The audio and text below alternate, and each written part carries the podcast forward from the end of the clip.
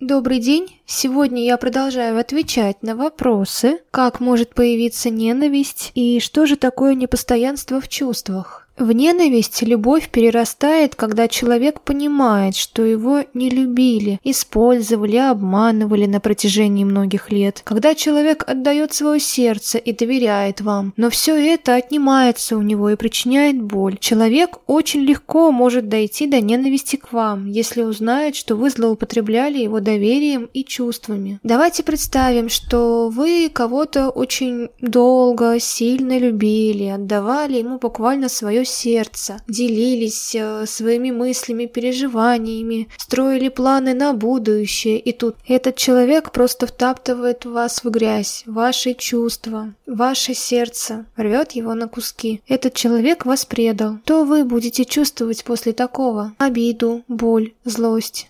Если вы найдете в себе силы простить данного человека или не допускать подобных действий к любящему вас человеку, то все у вас будет хорошо. Ведь если вы видите, что с вами рядом любящий человек, и вы тоже его любите, то у вас все должно быть хорошо. Тему любви я еще затрону в следующих подкастах. Сейчас мы говорим про ненависть. Если вы не сможете справиться с болью, обидой, злостью, то у таких людей их чувства приводят их к ненависти. Ненависть – это разрушающее чувство, оно разрушает вас изнутри.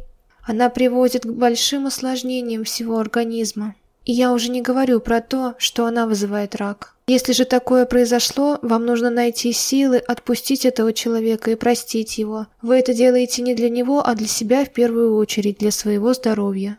Для начала, как я уже говорила ранее, вам нужно полюбить себя.